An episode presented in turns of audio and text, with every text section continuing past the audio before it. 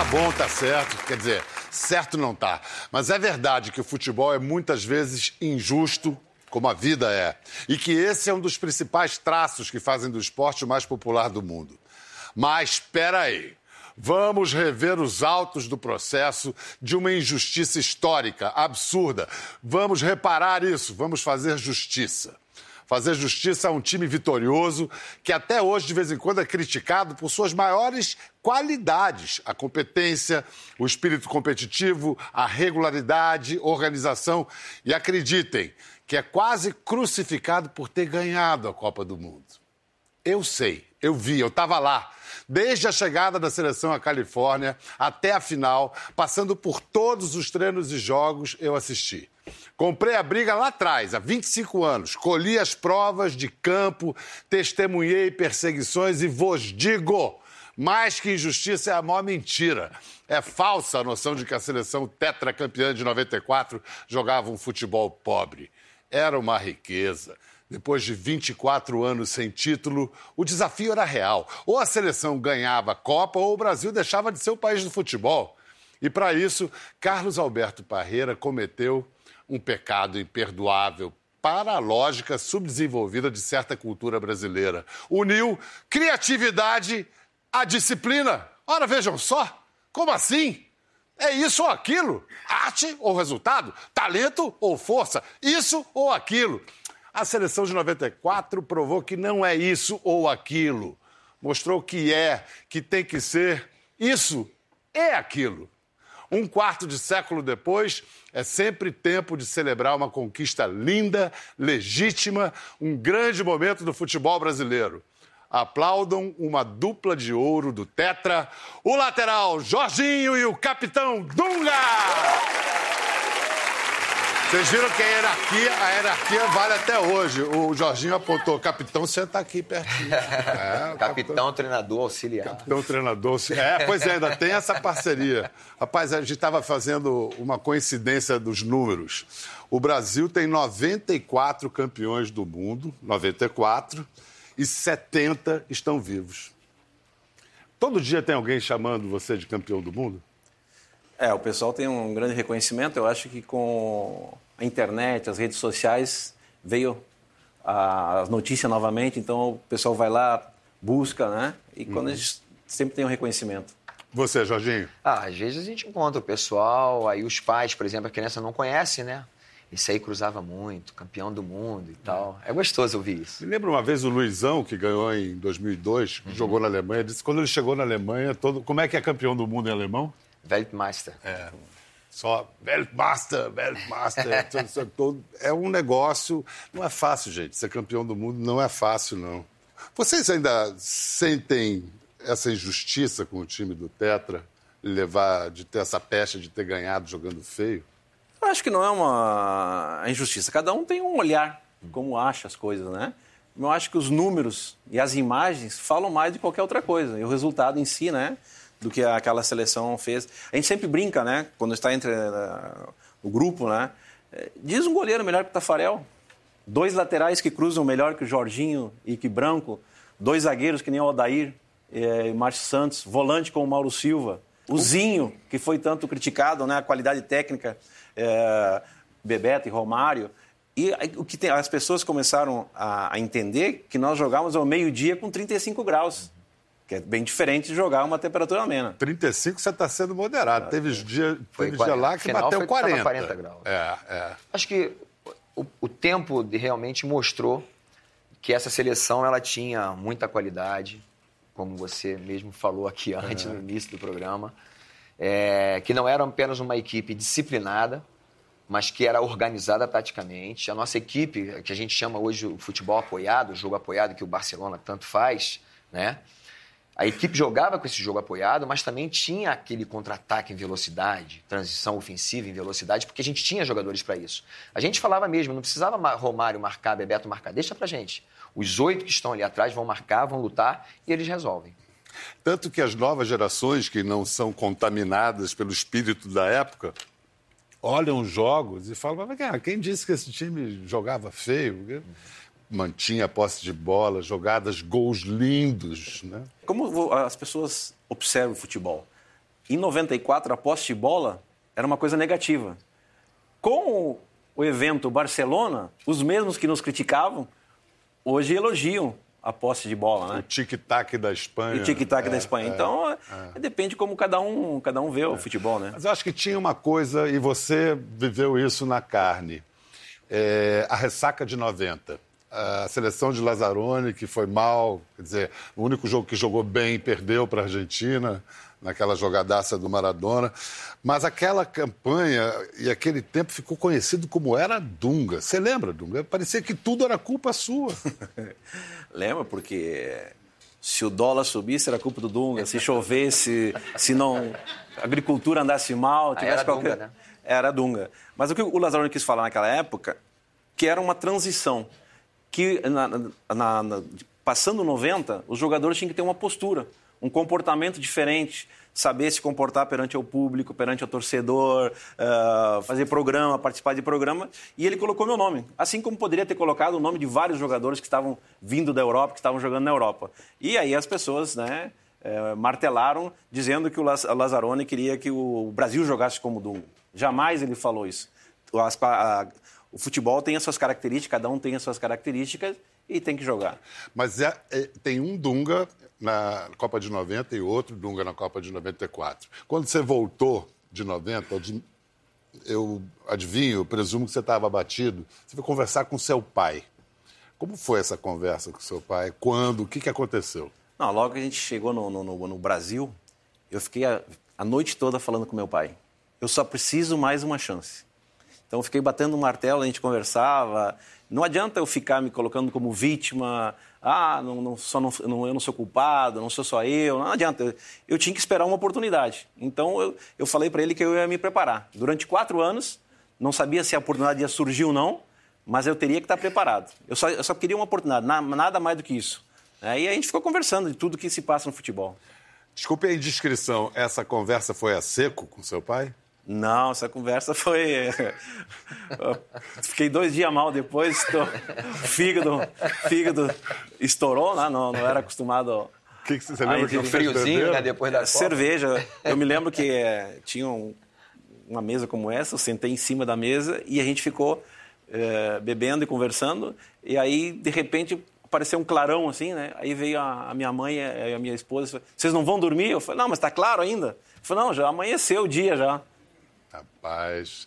É, e foi mais ou menos isso, uma grande noite entre 90 e 94 para brilhar a luz daquela, daquela seleção. Que bonito.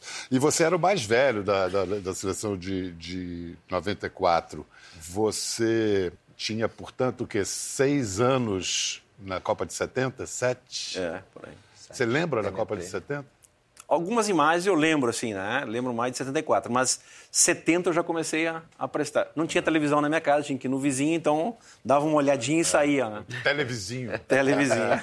Você não lembra nada, já era lembro, muito Não, porque eu lembro só a imagem que eu tenho, porque ali eu tomei uma decisão com seis anos de idade, por incrível que pareça, eu falei, eu vou ser jogador de futebol. Eu já sonhava com isso, mas imagem nenhuma. Vim ver essas imagens depois, mais, mais tarde. E vocês acham que... Porque colocou-se, assim, um uma, uma espécie de dicotomia entre a seleção de 82, que jogava bonito, que era uma grande seleção e perdeu, e 94.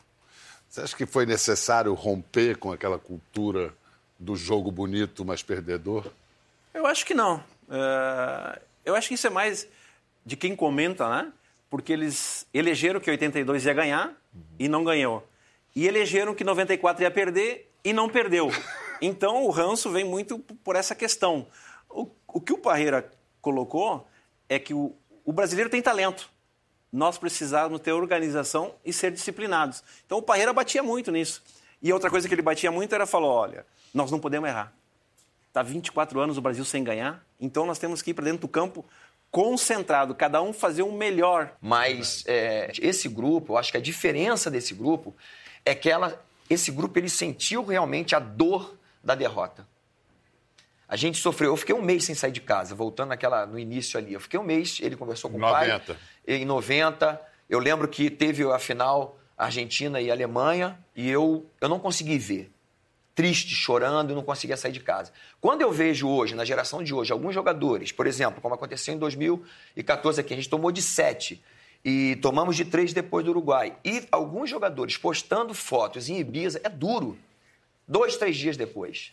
É difícil da gente engolir uma situação como essa, porque todo atleta ele precisa entender, ele tem que curtir realmente ao máximo os dois momentos. Quer dizer, é estranho, parece ser uma coisa louca, mas você tem que sentir a dor da derrota para que você possa valorizar o dia que você ganhar. E a gente. E essa seleção aprendeu. Eu acho que essa seleção aprendeu muito bem. Aprendeu da maneira mais dura.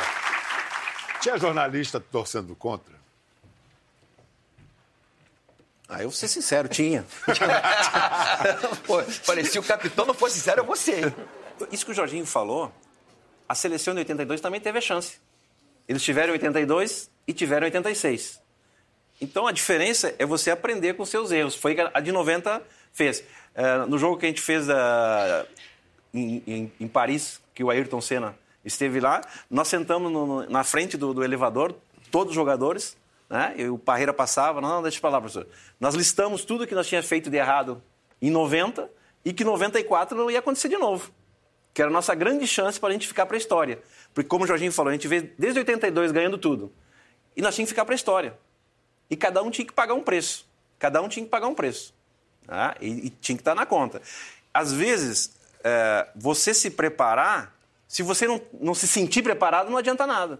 Cara, ah, eu treinei. Tudo bem, eu treinei, mas se eu não me sentir preparado para aquele momento, não vai resolver muita coisa. E da prática, Bial, assim, para o pessoal saber, por exemplo, eu era o presidente da caixinha, então a gente tinha algumas regras a serem cumpridas.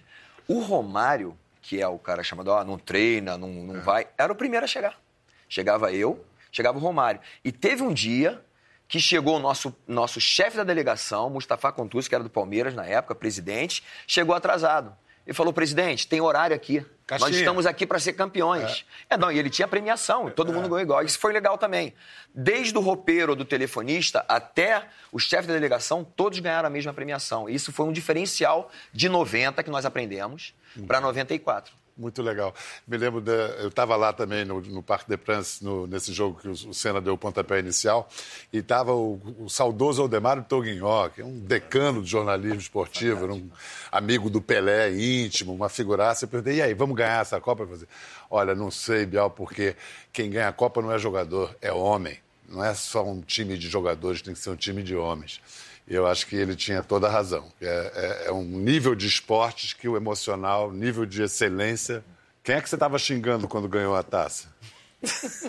Não, vamos ver quem talvez você lembre. Vamos ver esse momento. E agora, Dunga? Você, exemplo maior da força, da valentia e da coragem deste time. Eu quero ver esta taça erguida. O Brasil quer ver esta taça lá no alto. O Brasil quer gritar com você. Tetracampeão mundial de futebol.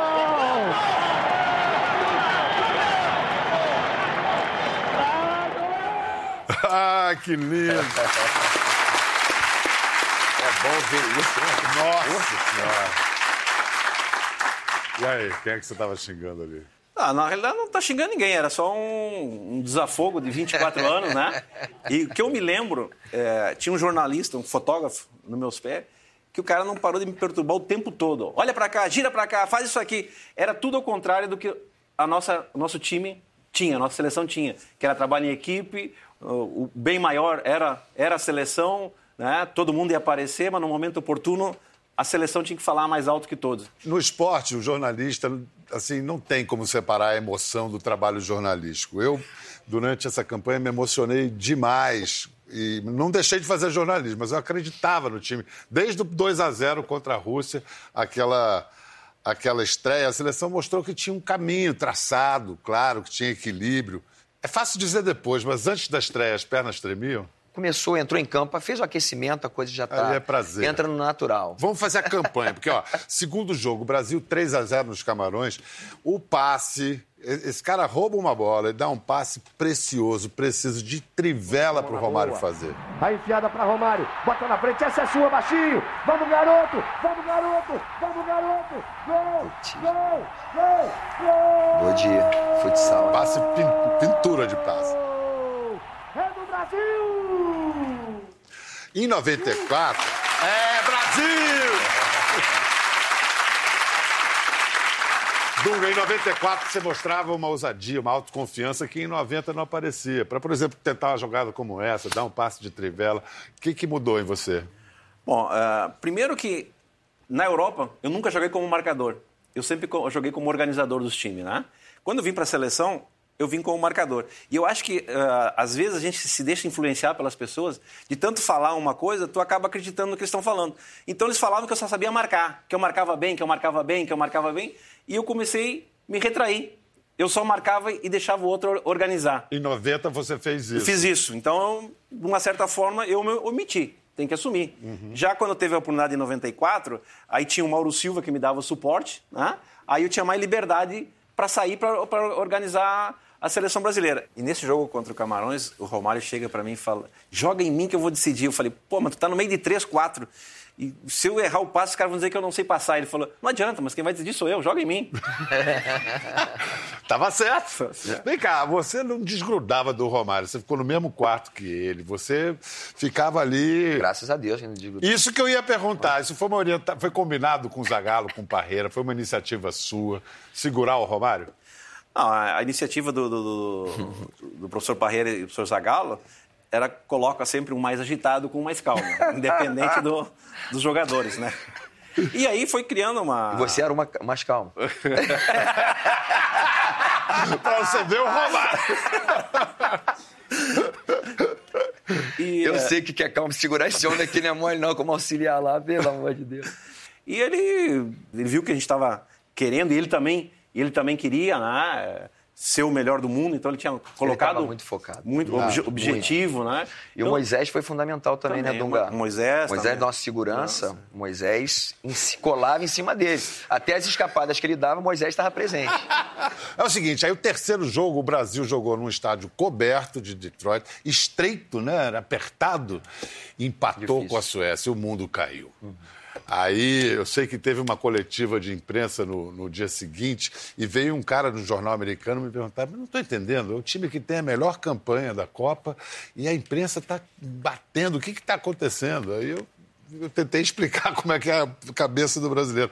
O que aconteceu é que para as oitavas o Parreira mexeu no time, Raí saiu, entrou o Mazinho, e o Mazinho perdeu vários gols incríveis. Olha o Romário! Não! Romário. Vai Mazinho, perdeu! Como é que pode? Ele vai bater forte na bola. Partiu branco, bateu direto pro gol. Olha a chance. Tinha quatro na pequena área, esperando. Quatro. Quatro brasileiros de cara pro gol, sem goleiro, com o goleiro caído. Olha só o que ele fez.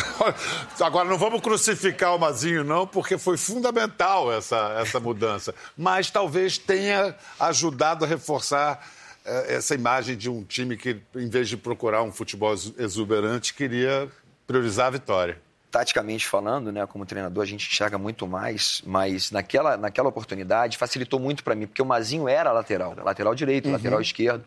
Então ele deu uma sustentação para o Zinho, né? E, e para o próprio, não, para o é. próprio Bebeto é. e Romário, é. porque ele tava, era firme e a nossa descida era muito mais fácil, porque quando eu descia, ele fazia a minha e eu vinha na dele.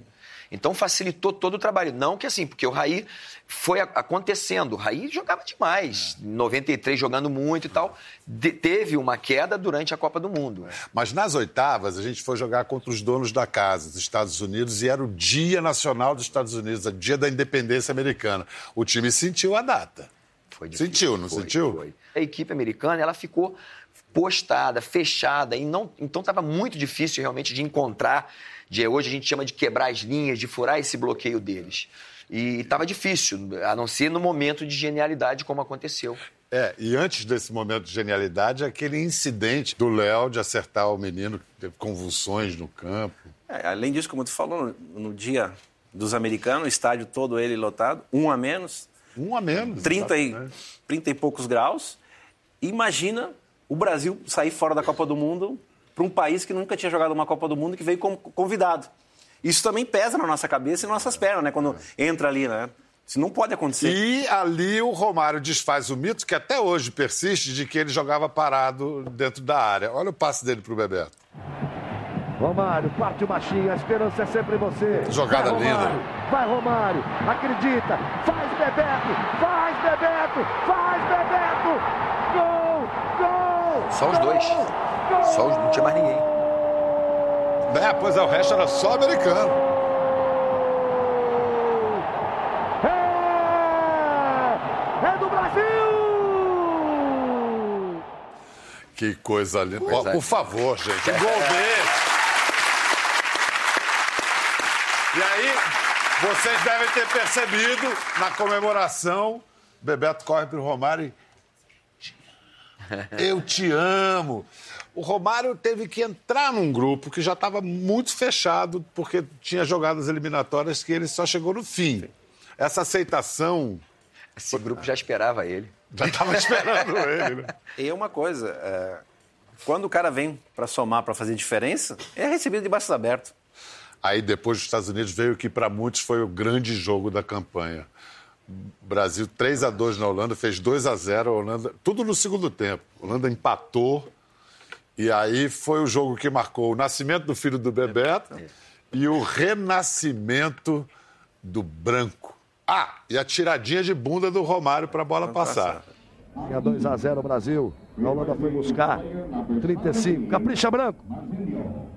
Perna esquerda. Partiu, bateu. Gol! Gol! Gol! Gol!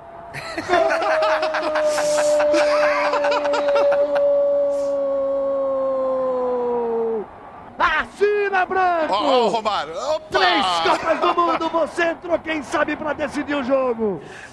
Ai, que lindo. E o branco, o branco sai correndo pro doutor Lídio Toledo, médico que acompanha, acompanhou a recuperação dificílima dele. Esse, esse, esse jogo são duas coisas importantes. Antes do jogo, um dia antes, a, a temperatura era 38. E a Holanda vinha jogando, não suportava o segundo tempo. Então a gente estava feliz da vida. Porque a gente estava. Quando chegou na véspera, choveu. É. Aí ba- Caiu para quase 20 Lembro graus. disso. ali, Caiu né? quase É, pra- Muito, muito. Aí na semifinal, de novo a Suécia, que a gente tinha empatado no final da primeira frase, um a um. E, Jorginho, você lembra quantos cruzamentos você deu naquele jogo até acertar o cruzamento? Não, eu só sei que foram todos errados até aquele que eu acertei. Foram oito cruzamentos, no nono você acertou. Beleza. Vamos Perseverança. Ver. Vamos ver todos que você errou até você acertar. Vamos Porque lá. é isso, perseverança. Jorginho. Descola o cruzamento. Tentei por baixo. Vai, Jorginho, tô torcendo por você. Vai, Jorginho, capricha.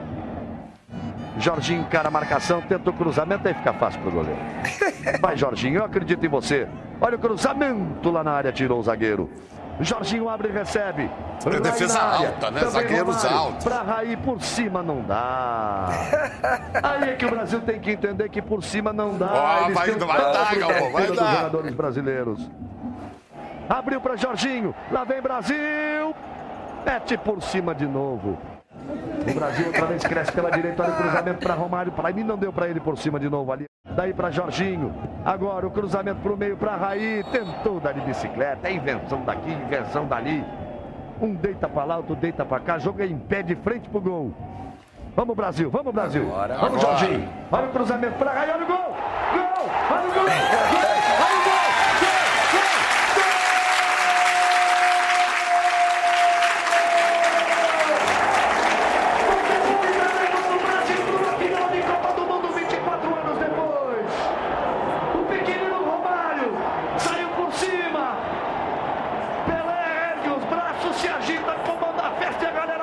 Lindo demais. Foi lindo é bom demais. demais ver isso aí. Eu caramba. fiquei tão enlouquecido que quando foi a hora da minha atuação, olha o que aconteceu. Era você, Bial. Esqueci de ligar o microfone! Ele estava ali com o Carlos Roberto Carreira. Assim. Esqueci de ligar o microfone, só isso. Ele me avisa na hora que puder. Ai, ai, ai. E aí o Brasil foi para a final contra a Itália de 70, a Itália de 82. Tinha esse, esse sentimento de fazer um acerto de contas com a história? Até porque nós jogávamos na Itália, né? Então tem essa rivalidade. Tem essa- Conhecia todo Conhece mundo. todo mundo. Eu joguei com o Baggio na Fiorentina, né? Então tem essa rivalidade, porque quando você mora fora do seu país, todo mundo fala mal do teu país, né? Então aquilo não desce muito legal, né? Foi um jogo nervoso, 120 minutos, 0 a 0 Jorginho saiu machucado ainda no primeiro tempo. 20 22 minutos saiu. E, pô, a dor deve ter sido não um da estiramento, né? No, é... é, mas mais que muscular, ah, a dor devia ser... Fiquei muito triste, aí foi aí tem, tem um lance engraçado que eu estava chateado, e, mas tentando ainda permanecer no jogo. Aí eu vi que não tinha mais jeito, tinha, tinha uma abertura grande na, na coxa, na anterior de coxa. Aí eu passei no banco e falei, Cafu aquece. E depois do jogo o Parreira falou, ué, já escalou o Cafu? Eu falei, é, você ia botar quem? A direita? Não ia botar de jeito nenhum alguém na direita ali. Dunga, aí 120 minutos, 0 a 0 Quando o Parreira veio na sua direção para dizer que você ia bater o pênalti, qual foi a sua reação? Quando eu vi que o Parreira veio pro meu lado, eu estava sentado no banco e o Romário no chão. Quando eu vi que ele veio pro meu lado, eu falei, vai me escolher. Baixei a cabeça, vai me escolher. Vai me escolher. Tem jeito. Aí o Parreira chegou. E aí, meu capitão, vai bater? Eu falei, tranquilo, professor, pode? já não respirei mais, já não, não tomei água, já Cara. deu. E... e aquela caminhada do, do, da linha divisória do gramado até a marca de cal? Não sei se é um sonho, um pesadelo, tudo, né? Já passou 24 anos, mas eu lembro todos os detalhes. 25. 25. É. O Massaro bateu, a bola veio, na minha direção eu levantei, peguei, e quando eu peguei a bola, eu comecei a pensar, que, que eu faço agora? Dou-lhe uma pancada, eu coloco. Se eu errar, eu não entro no Brasil. O que, que eu faço? Ah? E aí, porra. Mas ao mesmo tempo, eu me lembrei da conversa com meu pai. Eu falei, eu só queria uma chance. Eu estou tendo mais do que uma chance. Estou tendo a, a oportunidade, apesar de ser um jogo coletivo, eu ser uma pessoa decisiva nesse momento. E agora não, não posso. É eu e eu. Tá? Aí eu coloquei a bola. Uh, quando eu vi que a, uh, eu não, e não vi mais o estádio. Quando eu comecei a caminhar, não, não vi mais nada. Acho que uma das primeiras vezes que eu isolou assim, não vi mais estádio, coloquei a bola. Já tinha decidido o que eu ia fazer, né? Você já tinha decidido já que tinha, ia bater no canto já, no esquerdo canto, do goleiro? Porque eu treinava com o Gilmar Forte e com o Tafarel colocada, né? E eles tinham visto o nosso treinamento, né? E eu decidi bater colocada. Quando eu vi a bola entrar no, no gol, aí eu fiquei cansado. Até aquele momento eu não estava cansado. Parece que eu tinha um. Aí, alívio, né? Aí Como é que é aquela vibração? É. Aí eu fiquei eh, cansado. Não sei se vocês acreditam muito. Estou pagando promessa até hoje para tudo que é santo. Estou em dívida ainda. Vamos ver esse momento. Tudo isso passando na cabeça do Dunga nesse momento. A Itália bateu quatro pênaltis, fez dois. O Brasil vai tentar chegar ao terceiro na cobrança de Dunga. O capitão ajeita com carinho. Ajeitando o Dunga.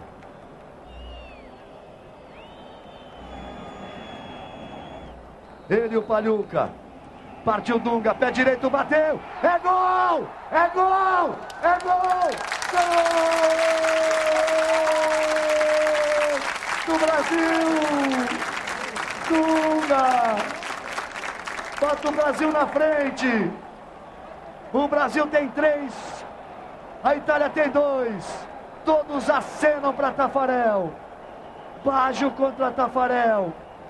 Se Tafarel pegar, acabou.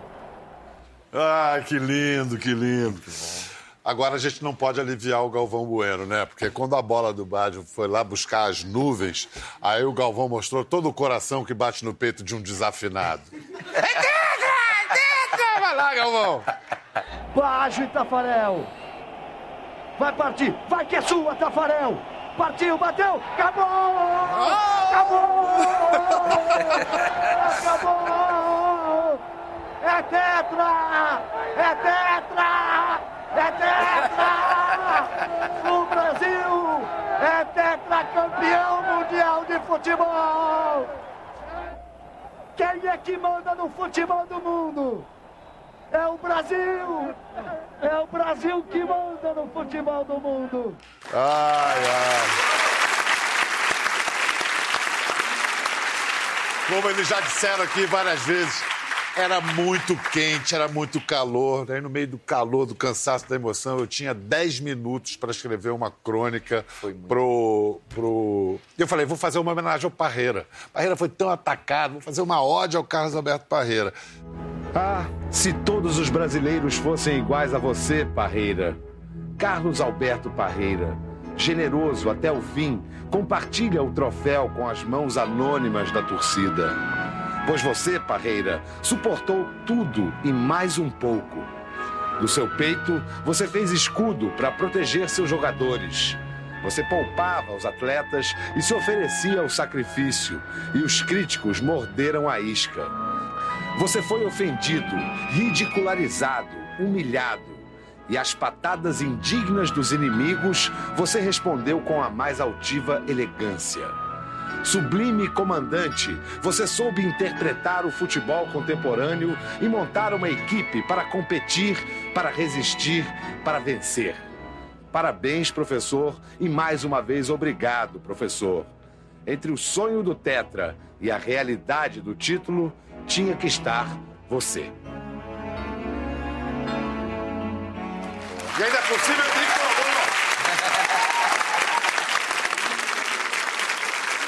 Essa, essa crônica, ou essa, as, essas coisas que você falou pro Parreira, foi lida pelo Gilmar no, no, no avião. Eu filmei tudo isso, nós temos filmado isso. Então, Bial, de coração, foi um momento assim especial para todos nós.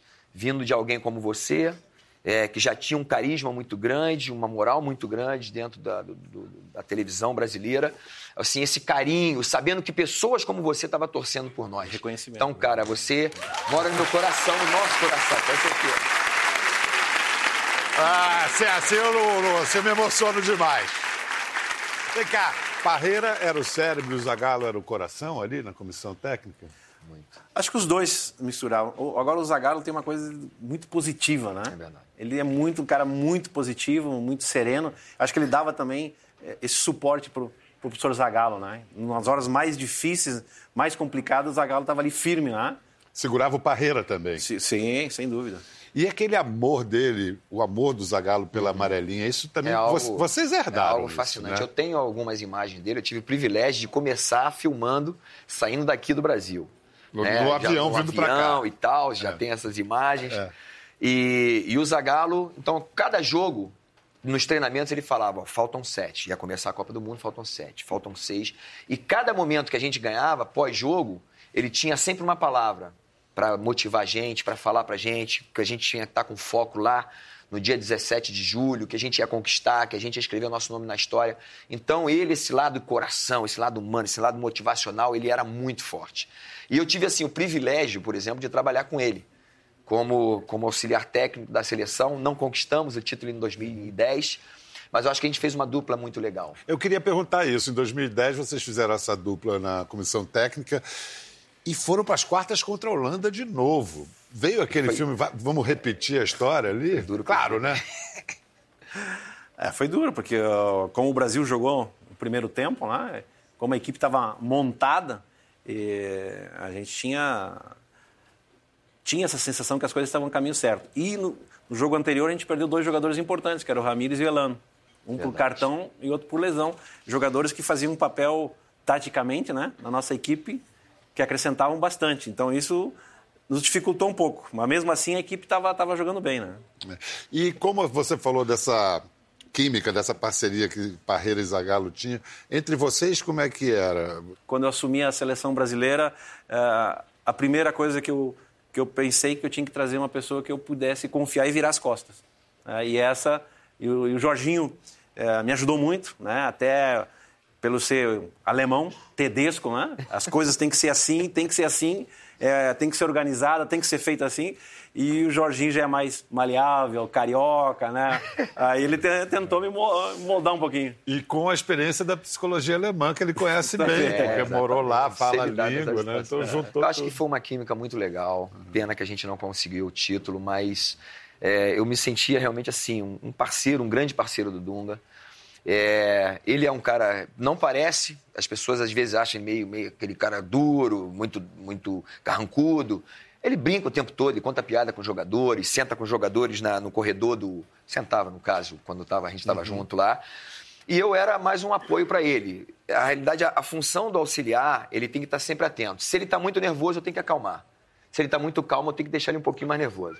Essa é a realidade. contar uma história. Nós estávamos jogando contra Portugal em, eh, na, na- não, em Brasília. Brasília, Brasília. Brasília, né? E eu tinha, nós tínhamos um sistema que eu rodava o time para jogar todo mundo.